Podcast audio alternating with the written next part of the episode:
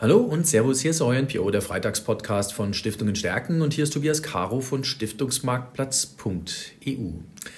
Ja, das Jahr 2022 neigt sich dem Ende zu, lieber Bernhard Mattes. Ich habe Sie in unseren Freitagspodcast eingeladen, um nochmal ein bisschen Revue passieren zu lassen was das denn eigentlich war für ein Anlagejahr, was wir da gesehen haben. Bernhard Mattes, Sie werden ihn kennen, liebe Zuhörerinnen und Zuhörer. Wir sprechen öfters miteinander, um das Kapitalmarktumfeld zu sortieren. Er ist Leiter Asset Management bei der Bank für Kirche und Caritas und managt den BKC Treuhandportfolio, der auch bei uns auf der Fondfibel-Plattform gelistet ist. Lieber Bernhard Mattes, herzlich willkommen im Freitagspodcast und ja, was haben wir denn dieses Jahr für ein Jahr gesehen? Ich habe auf Stiftungsveranstaltungen den Begriff mitgebracht, oder sehr oft gehört Zeitenwende. Und zwar in Bezug auf, dass wir heute wieder Zinsen kriegen, die wir vor einem Dreivierteljahr noch nicht bekommen haben. Ist das eine Zeitenwende? Würden Sie das auch so sehen? Herzlich willkommen. Vielen Dank für die Einladung. Ja, die Zeitenwende oder Begrifflichkeiten wie historisch sind ja in der Tat etwas überstrapaziert oder überbemüht in der äh, derzeitigen Berichterstattung. Ich hatte gerade auch zu dem Thema in unserem letzten Quartalsausblick wo Ihre Zuhörer auch herzlich eingeladen sind, den nachzulesen auf unserer Homepage. Sehr lesenswert, wenn ich das einwerfen darf. bkc-am.de, genau zu dem Thema ähm, auch ein paar Gedanken formuliert. Ähm, wir müssen, glaube ich, so ein bisschen trennen, die Begrifflichkeit Zeitenwende im Politischen, ähm, die diese Zuschreibung sicherlich durchaus verdient und ähm, die Zeitenwende an den Kapitalmärkten.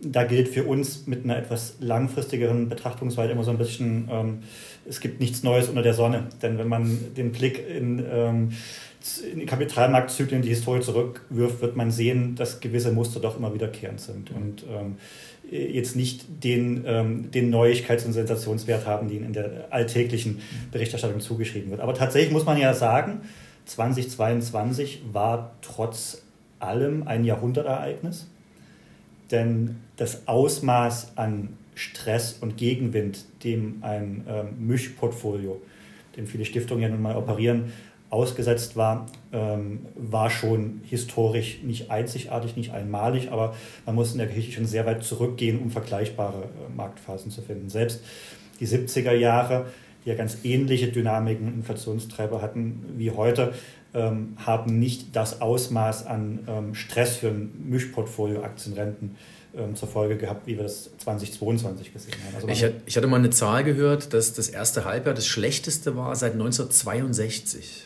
Ja, je nach Betrachtungsweise, welches genaue Mischverhältnis Aktienrenten Sie ansetzen und welchen, welche Geografie Sie dahinter legen, müssen Sie teilweise tatsächlich bis in die 20er Jahre des letzten Jahrhunderts zurückgehen, um vergleichbare Entwicklungen zu finden. Und das ist ja das, das, das Unique in diesem Jahr, dass Sie ähm, in der Vergangenheit ähm, immer die Beobachtung hatten, dass wenn Sie Kapitalmarktstress hatten, der entweder aus der Anlageklasse Aktien oder aus der Anlageklasse Renten kam. Also beispielsweise 2008 mhm. Finanzkrise, eben sehr stark der Stress ausgehend von Aktien, von Kreditrisiken, konnten sie aber ganz gut abfedern, wenn sie in risikofreien Staatsanleihen investiert waren. Umgekehrt 2013 das Taper-Tantrum, dort die Renten sehr stark unter Druck mit Zinssteigerung und ähm, Aktien, Rohstoffe, andere Dinge liefen vergleichsweise gut. Das letzte Mal, dass sie auf dem Mischportfolio diesen Druck hatten, war das Jahr 1994, damals überraschend starke Zinsanhebungen ähm, der, der US-Notenbank und gleichzeitig die Aktien unter Druck aufgrund konjunkturellen Gegenwind.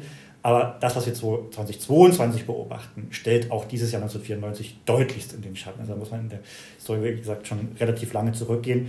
Ähm, äh, sicherlich 2022 aber auch eine, eine logische, erwartbare, gesunde Folge dessen, was wir in den beiden Vorjahren gesehen haben. Eine, eine Rückabwicklung dieser geldpolitischen Exzesse, die ja überhaupt erst das Entstehen dieser Allesblase, einer der größten Kapitalmarktklassen der Menschheitsgeschichte ermöglicht haben. Das war weder nachhaltig noch gesund noch etwas, was man hätte ähm, bejubeln und, und ähm, als positiv bewerten sollen. Insofern ist natürlich jetzt mit dieser Normalisierung der Finanzierungsbedingungen ist, ähm, ein Stück weit auch wie gesagt, die, ähm, die logische und erwartbare Folge, dass wenn ähm, die, die Marktmanipulationen der Notenbanken rückabgewiesen ausgepreist werden, dann eben auch natürlich ähm, alle Anlageklassen, die am Realzins hängen, der nach unten manipuliert waren, eben dann auch äh, natürlich mit entsprechenden Bewertungskorrekturen reagieren. Und ähm, besonders sehen wir die Reaktion natürlich da, wo die Blasen am größten waren, also absteigend so eine Hierarchie. Je, ähm, je abenteuerlicher die Bewegungen zuvor waren, angefangen mit Krypto, ähm, Specs, IPOs, ähnlichen Dingen, bis hin dann zu diesen Modethemen im Bereich äh, Fang, Technologie, auch ähm, in, in gewisser Weise das Thema erneuerbare Energie, Immobilien. Mhm. Ein Thema, wovon sich viele ja einen Inflationsschutz erhofft hatten, das geht überhaupt nicht auf. Ähm, generell alles, was diese schönen Wetterstrategien waren, wo verkürzt die Aussage galt, man muss seine Hausaufgaben nicht mehr machen, man muss nur blind nachkaufen, beide Dip. Die geraten natürlich besonders stark unter Druck. Wir sind ja 2020, 2021 teilweise fast verprügelt worden, wenn wir das Wort Value in den Mund äh, genommen haben, wenn man dafür geworben hat, dass man eben schon, dass es eben schon noch eine Daseinsberechtigung hat, ähm, äh, fundamental die Hausaufgaben zu machen und bei einer Bewertungsdisziplin, äh, bewertungsbasierten Disziplin zu bleiben, war das etwas, was äh, vielfach gar nicht mehr ähm, nachvollzogen werden konnte. Und aber es zeigt sich eben jetzt im Jahr 2022, dass es durchaus ähm, immer noch einen gewissen Wert hat, wenn man eben bei diesen tradierten und vielleicht jetzt nicht unbedingt ähm, äh, super innovativen und ähm, äh, modern anmutenden äh, Dingen ähm, äh, verankert ist. Aber Von denen ja manche auch tatsächlich gar nicht innovativ richtig, sind, ja, das muss man auch mal sagen. Sondern eben ähm, bei dem, bei dem Oldschool-Ansatz der Vermögensanlage geblieben ist. Jetzt haben wir ja tatsächlich eine Situation, Sie haben es jetzt hergeleitet, die Änderung der Finanzierungsbedingungen heißt ja nichts anderes, der Zins ist heute woanders, als er vor äh, neun oder vor zwölf Monaten war. In den USA hat die Fed ihre Hausaufgaben schon relativ gut gemacht. Ich glaube, das kann man so, das kann man so sagen. Äh, in Europa ist die EZB noch ganz schön hinten dran mit Hausaufgaben machen. Als wir uns das letzte Mal im Mai gesprochen haben, waren sie schon so ein bisschen, sie waren eigentlich ein bisschen vor der Kurve, wie es so schön heißt. Behind the curve ist immer so dieser Ausdruck für die Notenbank. Sie waren vor der Kurve, dass sie schon relativ früh antizipiert haben, dass da eine relativ starke Bewegung kommt und haben auch im Fonds entsprechend schon darauf reagiert. Ähm, wie schätzen Sie das Ganze jetzt ein? Ähm, der Zyklus, ist der Richtung Ende schon dem entgegengehend? Naja, ich sage, wir haben im Rahmen der Möglichkeiten reagiert. Wir sind ja trotz allem immer noch ein Mischfonds, der per Definition eben auch ähm, aus vielen Anlagerichtlinien der Stiftungen und ähm, dem, was die Erwartungshaltung und Ausstellungspotenzial und so weiter ist, ähm, per Definition natürlich trotzdem noch relativ stark auch in den Grundpfeilern Aktienrisiko, Zinsrisiko unterwegs war, wenn auch untergewichtet. Aber das ist ja auch der Haupteffekt, wo viele Stiftungen eben mit hohen Rentenanteilen auf dem falschen Fuß mhm. erwischt worden sind in 2022, dass in der vermeintlich sicheren Anlageklasse keine Risikoreduzierung eingetreten ist bei Kapitalmarkttests, sondern die vermeintlich risikoarme Anlageklasse risikoverstärkend gewirkt hat. Und dem konnten wir uns natürlich auch nicht vollständig entziehen. Wir haben im Fonds eine neutrale, äh, eine neutrale Rentenquote von 70 Prozent. Die hatten wir schon bestmöglich nach unten ausgeschöpft und nach unten angepasst. Also wir waren zeitweise am, ähm, am gedanklichen Minimum bei 50 Prozent. Inzwischen haben wir, sind wir wieder etwas konstruktiver geworden, komme ich gleich einmal zu, ein bisschen mhm. zugekauft. Aber über weite Strecken eben da schon versucht, auch ähm, die, die, die Klippen zu umschiffen mit auch ähm, einer etwas ähm, weiter gedachten Einzelwertauswahl im Rentenbereich, Stichwort inflationsgeschützte Anleihen, die ja über die letzten Jahre eine durchaus zentrale Rolle gespielt haben. Und ähm, ähm, auch natürlich das ist traditionellen Bestandteil im Fonds der sehr viel stärkeren Berücksichtigung von alternativen Risikoprämien gegenüber einem Normalzustand, einem normalen Kapitalmarktumfeld. Wir haben ähm, als neutrale Quote für die alternativen Anlagen ja 15 Prozent vorgesehen und haben die teilweise nahe am Maximum, am gedanklichen Maximum von 30 Prozent gefahren. Also Dinge wie Edelmetalle, mhm. nicht nur Gold, auch physisches Silber, physisches Platin, ähm, Dinge wie liquide Alternatives, wie ähm, beispielsweise eben auch die Cat Bonds, die eben ein sehr schönes unkorreliertes Verhalten ähm, aufwenden und die, ähm, wo es bis September auch in einem sehr guten Jahr aussah, nach einer schadensarmen oder gar schadensfreien Windsaison in den USA, bis dann Hurricane Ian, mhm. da eben, ähm, was hätte ein sehr, sehr gutes Jahr werden können für die Cat Bonds, doch noch ein bisschen getrübt hat, aber insgesamt natürlich für einen langfristigen Anleger nichtsdestotrotz eine ähm, sehr sinnvolle Beimischung gegenüber den traditionellen Risikoarten. Mhm. Nach vorne betrachtet, Zeitenwende ja, weil, ähm, Sie haben völlig recht, es gibt wieder Zins.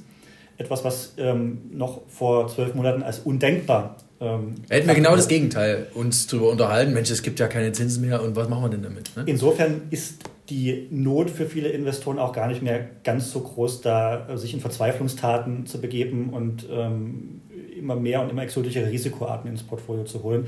Das war ja auch vielfach so ein beliebter Trend ähm, immer mehr ähm, Kreditrisiko ins Portfolio zu holen. Was gerade für Stiftungen, glaube ich, kritisch ist. Denn mhm. ähm, wenn wir in der Rentenwelt sind, haben wir immer den nicht verhandelbaren Grundsatz zu sagen, wir kaufen nur Anleihen mit positiver Realrendite, also deren Ausgangsrendite ähm, nach Abzug der marktbasierten Inflationserwartungen positiv. Das war in den letzten Jahren sehr, sehr schwierig. Und das ging auch nicht ohne erhöhte Bonitätsrisiken und ähm, Zinsrisiken. Aber wenn man vor der Wahl steht, welche der beiden Risikoarten für eine Stiftung eher angemessen ist, dann doch ganz eindeutig das Durationsrisiko. Denn ähm, das ist ja gerade der Luxus, den die Stiftung hat, die zwischenzeitliche Schwankung, wenn sie bis zur Endfälligkeit hält, aus den Kursen auch aushalten zu können, durchsetzen zu können, nicht realisieren zu müssen. Währenddessen das Bonitätsrisiko auch mal schlagend werden kann. Und das ist eben das eigentliche Risiko aus unserer Sicht für eine Stiftung, dass ein ähm, dauerhafter Kapitalverlust äh, mhm. erlitten wird. Und insofern haben wir uns in der Tendenz in unseren Rentenportfolien immer für die Durationsrisiken entschieden, die 2022 auch wehgetan haben, mhm. aber die eben beim Halten bis Endfälligkeit auch nicht zum äh, realisierten Verlust werden. Und da muss man ja wahrscheinlich auch äh, mal sagen, dass jetzt so ein Jahr wie 2022 sich jetzt nicht beliebig wiederholen wird, sondern das war ein besonderes Jahr.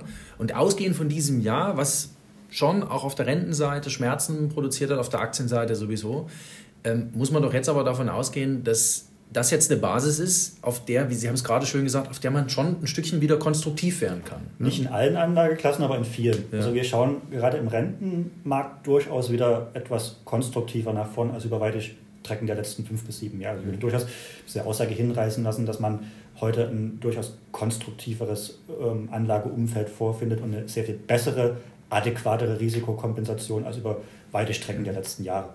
Es gelingt durchaus wieder, auch mit, ähm, mit, mit, sehr soliden, guten Qualitäten und Bonitäten im Rentenbereich den realen Kapitalerhalt im Euro zu erreichen.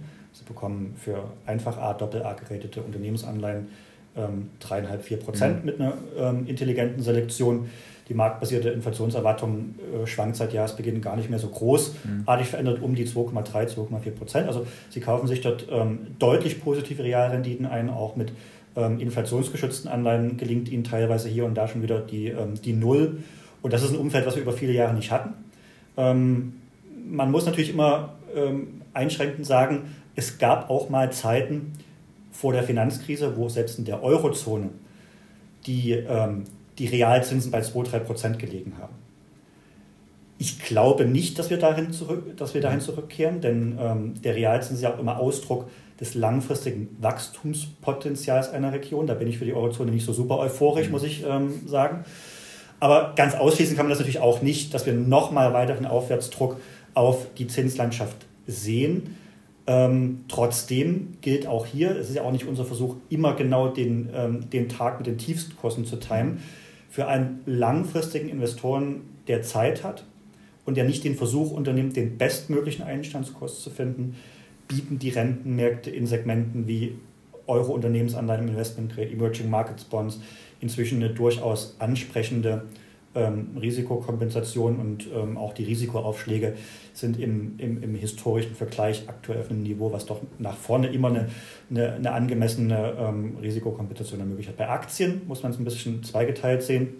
Da argumentieren viele, naja, die sind ja so stark gefallen, das ist jetzt ein gutes Einstiegsniveau. Da sind wir natürlich gemessen an was, das ist der Referenzpunkt. Mhm. die eben zitierte Allesblase hat natürlich dazu geführt, dass wir in Teilbereichen sehr viel extremere ähm, Überbewertungen hatten, als es selbst um die Jahrtausendwende mhm. im Zuge der Tech-Blase der Fall gewesen ist. Und insofern würden wir gemessen an historisch verlässlichen Bewertungsdimensionen nicht argumentieren, dass wir gerade im Blick auf die großen US-Indizes heute schon auf einem Niveau angekommen sind, wo man von günstigen oder gar fairen Bewertungen sprechen kann. Da fehlt noch ein bisschen was.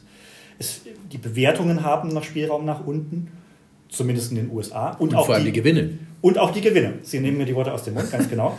ähm, die Gewinnschätzungen für 2023 sind aus meiner Sicht nicht konsistent mit dem übergeordneten konjunkturellen Szenario, wo wir schon davon ausgehen müssen, dass 2023 ungemütlich wird und eine doch tiefgreifende Rezession bevorsteht. Also schauen Sie sich die Zinsstrukturkurven an, die sind in einer Inversion, mhm. die ist so tief wie Anfang der 80er Jahre nicht mehr. Also spricht schon dafür, dass die Bremsspuren ähm, äh, sehr, sehr tiefgreifend sein werden. Und ähm, da haben wir immer noch ähm, ja, gewisse Inkonsistenzen zwischen den Gewinnschätzungen für die Unternehmen und eben dem, dem Konjunkturszenario. In der Eurozone, naja, das sind die Bewertungen günstiger. Aber da haben wir uns auch schon vielfach drüber unterhalten. Mhm. Diesen Bewertungsabschlag haben sich europäische Unternehmen auch ähm, redlich verdient. Und ähm, da muss man natürlich sagen, mit den, mit den fundamentalen Aussichten nach vorn würde ich ähm, davor warnen, da jetzt allzu beherzt zuzugreifen. Jetzt müssen Sie mir eine Sache erklären. Sie haben es gerade gesagt, die Inflationserwartung des Marktes bei 2,3 Prozent. Wenn ich die Zeitschrift mit den vier großen Buchstaben aufschlage, beziehungsweise auf die Website gehe oder abends Nachrichten schaue um 20 Uhr, dann werden mir andere Inflationszahlen um die Ohren gehauen. Äh, in was wär, werden wir da gerade in was reingequatscht und wenn ja, in was werden wir reingequatscht? Also, dass wir alle wirklich glauben, dass wir jetzt jahrelang 10% Inflation haben? Gut, damit ist nicht zu rechnen, schon allein aufgrund der Basiseffekte ist ähm, damit rein mathematisch, statistisch nicht zu rechnen. Ähm, natürlich erleiden wir im Moment einen, ähm, in, in Ist-Zeit, in Echtzeit einen ähm, realen Kapitalverlust. Es ist nicht möglich, diese derzeit realisierten ähm, Inflationsraten von 10, 11 Prozent auch nur annähernd auszugleichen mit einem gut diversifizierten Anlageportfolio.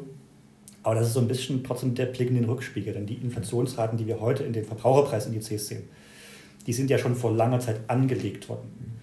Das ist ja immer eine Folge der monetären Inflation. Und die monetäre Inflation, die ist ja über die ganzen letzten zehn Jahre angelegt worden, durch das Gelddrucken der Notenbanken und durch die äh, Geldmengenausweitung. Wir haben ja auch immer gesagt, ähm, die Saat der Inflation ist angelegt, ähm, kann aber nicht aufgehen, weil die realwirtschaftliche Nachfrage nach Geld fehlt. Die ähm, geschaffenen Geldmengen verharrten sozusagen im, im, im Finanzsystem manifestierten sich in steigenden Preisen bei Aktien, bei Immobilien, äh, bei Antiquitäten, Kunst, Oldtimern und so weiter, wurden aber noch nicht realwirtschaftlich sichtbar. Insofern, diese Inflationsraten 8, 9, 10 Prozent, die wir heute sehen, sind Folge der monetären Inflation. Inflation ist immer ein monetäres Phänomen niemals ein Naturereignis, ähm, was unerwartbar über uns kommt, wusste schon Ludwig Erhard, sondern immer Folge von schlechter Geldpolitik. Und, Aber ähm, mancher weiß das heute nicht anscheinend. Genau. Ähm, das ist natürlich immer ein bisschen unredlich, dann von der eigenen Verantwortung abzulenken und jetzt ähm, die Inflation dem, dem Krieg äh, zuzuschreiben oder Putin in den USA verbreitet sich ja die, ähm, das Narrativ der, des Putin-Preishikes und ähnlichen Dingen. Also das ist natürlich politische Spielarten, die da ähm, sehr stark auch von der, der, der, der Überreaktion ähm, fiskalischer Art und monetärer Art nach der Corona-Krise ablenken sollen. Also wir sehen ja auch an Dingen wie Goldpreisentwicklung, da sagen ja auch viele, warum reagiert er nicht auf die hohen Inflationsraten? Ja, doch hat er ja. Er hat ja 2020 und 2021 eben sehr stark zugelegt, eben zu der Zeit, als die Notenbankbilanzen in diesem exorbitanten Ausmaß aufgebläht wurden, als die monetäre Inflation stattgefunden hat. Und das, was wir jetzt sehen, ist ja im Grunde genommen schon Blick in den Rückspiegel nach vorn spricht eben schon einiges dafür. Wir sehen ja auch eine deutliche Moderation bei ähm, Preisen, ähm, die uns derzeit auch ähm, vielfach das Leben schwer machen. Energiepreise. Ähm, es sind nicht nur Energie, auch ähm, Industriemetalle kommen stark zurück, Holzpreise. Die Frachtraten, die äh, hat ja lange Zeit das sechs- bis siebenfache gekostet, so ein Container von Shanghai nach Amsterdam oder Los Angeles zu verschiffen im Vergleich zu vor Corona. Das löst sich, diese ganzen Corona-induzierten ähm, ja, Engpässe, Lieferkettenproblematiken, die lösen sich jetzt so nach und nach auf, bringen da Entspannung, Entlastung an der Preisfront. Umgekehrt ähm, kann noch keine Entwarnung gegeben werden von dem, was wir als vorlaufende Preisdaten bezeichnen. Also wenn Sie sich anschauen, ähm, in der Eurozone Großhandelspreise, ähm, Erzeugerpreise, Importpreise, die sind immer noch sehr, sehr hoch, ähm, teilweise auf Allzeit ähm, hoch. Allzeit ist eine lange Zeit. Mhm. Ähm, da muss man immer dazu setzen, das sind ja Preisdaten, die sich erst mit Zeitverzögerung, typischerweise sechs bis zwölf Monate, durchfressen in die Verbraucherpreise. Und insofern kann dabei Preissteigerungen deutsche Produzentenpreise 30, 40 Prozent plus im Jahresvergleich noch keine Entwarnung gegeben werden. Da wird der Inflationsdruck sicherlich in die erste Jahreshälfte 23 auch noch hoch bleiben. Aber auf der anderen Seite verdoppeln sich Gaspreise und Ölpreise jetzt auch nicht jedes Jahr. Mhm. Und auch die zu erwartende Rezession wirkt ja in sich straffend disinflationär, deflationär auf das gesamte volkswirtschaftliche Preisniveau. Und ähm, von der Betrachtung her ist in die zweite Jahreshälfte 23 eben schon mit einer deutlichen ähm, Abschwächung der Inflationsraten, auch in den ähm, berichteten Verbraucherpreisen, die immer so ein Stück weit Zeitverzug haben gegenüber dem, was in Echtzeit in einer Volkswirtschaft passiert, durchaus zu rechnen. Also die Lage ist, wenn ich es jetzt mit meinen laienhaften Worten sage, ähm, nicht nur kompliziert, sondern sie ist wirklich komplex. Ich glaube, das ist wirklich die Herausforderung auch für Sie als Fondsmanager, dass man das natürlich irgendwo greifen und dann auch umsetzen muss. Ähm, sie haben vorhin die alternativen Anlagen angesprochen. Wenn ich in die Stiftungslandschaft reinhöre, in die institutionellere Welt, dann höre ich dort, dass alternative Anlagen weiterhin gesucht sind. Und da sprechen wir über die Immobilie, wir sprechen über Private Equity, Private Debt, wir sprechen über erneuerbare Energien. Ähm, geben Sie uns doch mal so ein bisschen äh, ein Gefühl dafür, wie Sie das sehen. Ähm, 23, vielleicht hm, ja, sind, das, sind, das, sind das Ideen? Sie haben gesagt, Sie haben 15 Prozent in Ihrem Fonds natürlich auch an alternativen Anlagen drin. Ähm, wie ist Ihre Einschätzung zu Alternatives oder Private Market Investments? So werden sie ja auch gerne genannt. Naja, wir, wir haben ja schon immer sehr, sehr stark dafür geworben, dass man nicht diese nur Aktienrenten-Monokulturen in einem Portfolio unterhalten soll. Zumindest in größeren, komplexeren Vermögen, die ähm, die notwendige Masse haben, um eine entsprechende Diversifizierung zu ermöglichen, kommen wir ja sehr stark von dem, was ich immer das, das, das Yale oder das Harvard-Gedankengut nenne, also die Idee der großen US-Endowments, der Universitäten, der Stiftungsfonds dort, die haben ja ganz ähnliche Bedarfe wie deutsche Stiftungen. Also sie müssen zum einen den Kapitalerhalt gewährleisten und sie müssen zum anderen eben für einen laufenden Zweck eine Rendite erwirtschaften, also nicht unähnlich. Und ähm, es ist sicherlich bekannt, dass diese großen Endowment-Fonds ähm, nur noch mit äh, sehr überschaubaren Quoten an traditionellen Anlagerisiken, sprich Renten und Aktien, operieren und sehr, sehr viel weiter äh, diversifizieren in anders geartete Risikoprämien das können wir nicht im vergleichbaren Ausmaß machen, zumindest in den, in den, Publikumsfonds nicht. Da setzen uns die Möglichkeiten des europäischen Investmentrechts gewisse Grenzen. Also wir können keine, äh, keinen Forst, kein, ähm, kein Private Equity, mhm. kein, mhm. keine Ackerflächen ins Portfolio holen, aber wir können doch zumindest im Rahmen der liquiden Alternatives gewisse Diversifizierungsnutzen auch ähm, im Stiftungsfonds BKC Treuhandportfolio abtragen und machen das auch seit Auflage im Jahr 2010 was auch in diesem Jahr den ähm, Fonds zumindest ein Stück weit nach unten ähm, verteidigen konnte. Ich finde, das sieht man an den Drawdowns. Drawdowns sind bei weitem nicht genau. so. Und insofern spielen Dinge wie, ähm, wie Edelmetalle, äh, Liquid Alternatives, auch Vol Volatilitätsstrategien auf der Long-Seite, ähnliches mehr, schon eine Rolle. Die haben immer ihre Daseinsberechtigung, unabhängig vom vorherrschenden Kapitalmarktumfeld. Denn viele Marktteilnehmer verstehen ja, ähm, dass in den letzten Jahren eher als Verzweiflungstaten, als eine Flucht aus dem Rentenmarkt aufgrund der unattraktiv gewordenen Möglichkeiten und dann an einem gewissen Nachlaufen dieser, dieser Dinge. Ähm, da ist in, in, vielen Segmenten sicherlich auch damit zu rechnen, dass der eine oder andere da noch eine böse Überraschung mhm. erleben wird, weil eben auch sehr viel Hot Money in entsprechende Kategorien in den letzten Jahren geflossen ist und dort auch nicht mehr ganz genau so hingeschaut wurde, ob risikoadjustiert die Prämien ausreichen, um dort die Erwartungen und Notwendigkeiten zu erfüllen. Also ich glaube, da ist auch ähm, vieles so ein bisschen aus dem Ruder gelaufen. Wir sehen das ja auch gerade bei den Immobilien im Moment ähm, sehr, sehr stark. Da hatten sich von Immobilienaktien gerade viele auf damit einen echten Inflationsschutz ins Portfolio. Das sind, das sind die großen Underperformer. Also wenn sich die Entwicklung von ähm, Dingen wie Deutsche Wohnen, Vonovia, THG und die haben ja einerseits das Problem, dass sie von der Finanzierungsseite sehr, sehr stark unter Druck geraten und auf der anderen Seite eben, dass die, ähm, auch die Kosten sehr viel stärker steigen als die nicht inflationsindexierten äh, Mieten, die sie generieren mhm. können. Und ja, auch die Bewertung der Objekte geraten natürlich unter Druck. Insofern, man sieht in den Immobilienaktien und Immobilienanleihen schon ein enormes Ausmaß an Stress, was aus unserer Sicht ähm, dieser Stress, der dort hinter den Papieren liegt, liegt möglicherweise im Bereich der offenen Immobilienfonds oder physischer Immobilienprojekte noch vor uns, weil dort natürlich erst mit Zeitverzug die äh, entsprechenden Preisbewegungen sichtbar werden. Insofern auch da ein Segment, was jetzt sicherlich nicht ähm, mit äh, maximalen Gewichtungen nach vorne ähm, im, im Portfolio gehalten werden sollte. Und ja, für viele dieser Mode, Modetrends und Spielarten, die in den letzten Jahren populär geworden sind, wird ja so ein bisschen die Notwendigkeit besteht tatsächlich nicht mehr wirklich, wenn sie eben mhm. im Rentenbereich auch wieder ohne Risiko, mit geringeren Risiken ähm, vernünftige Renditen einkaufen können. Und im Moment haben sie ja auch bedingt aus der Zeitenwende und ähm, gewissen Verwerfungen im Bereich der Risikoaufschläge des Bretts durchaus die Situation, dass sie sogar recht üppige mhm.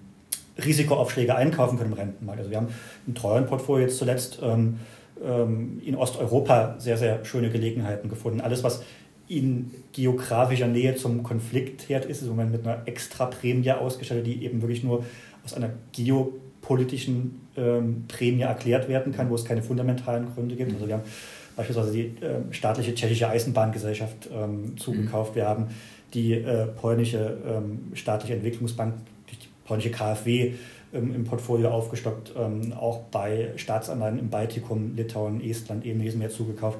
Also das sind im Moment ähm, ähm, auch Papiere, wo sie wo sie ähm, sehr ansprechende Überrenditen generieren können und ähm, deswegen gar nicht mehr so den, den großen Bedarf haben, mhm. jetzt in einem extremen Maß in, in ähm, alternative Risikoprämien unbedingt ausweichen zu müssen. Wenngleich, wie eingangs gesagt, die natürlich immer noch ihre grundsätzliche Daseinsberechtigung in einem gut mhm. diversifizierten Portfolio haben. Ich würde sagen, viele dieser enormen Geldflüsse, die gerade auch in Bereiche wie, ähm, wie, wie Private Equity ähnliches ähm, geflossen sind, da haben ja selbst Branchenvertreter in den letzten Jahren schon gesagt, dass ähm, völlig irrsinnige Bewertungen zum Einschlag war, die nicht mehr erklärbar sind. Da wird sich sicherlich auch einiges normalisieren im Zuge des Platzens der Allesblase auch da eine gesunde Normalisierung eintreten. Jetzt sind wir am Jahresende angekommen. Ähm, das ist einer der letzten Freitagspodcasts, die wir in diesem Jahr aufzeichnen. Wenn ich Ihnen sagen dürfte, Sie können sich was wünschen für nächstes Jahr, für 2023, irgendein Wunsch, die Kapitalanlage betreffend, ähm, was wäre das, wenn ich Ihnen sagen würde, Sie haben einen Wunsch frei, der Weihnachtsmann hat den im Sack mit dabei und ähm, was würden Sie sich wünschen für das Kapitalanlagejahr 2023? Und ich sage, dass es ein ruhigeres Anlagejahr wird, das ist ein Wunsch, der zählt nicht, weil das wünschen wir uns, glaube ich, alle.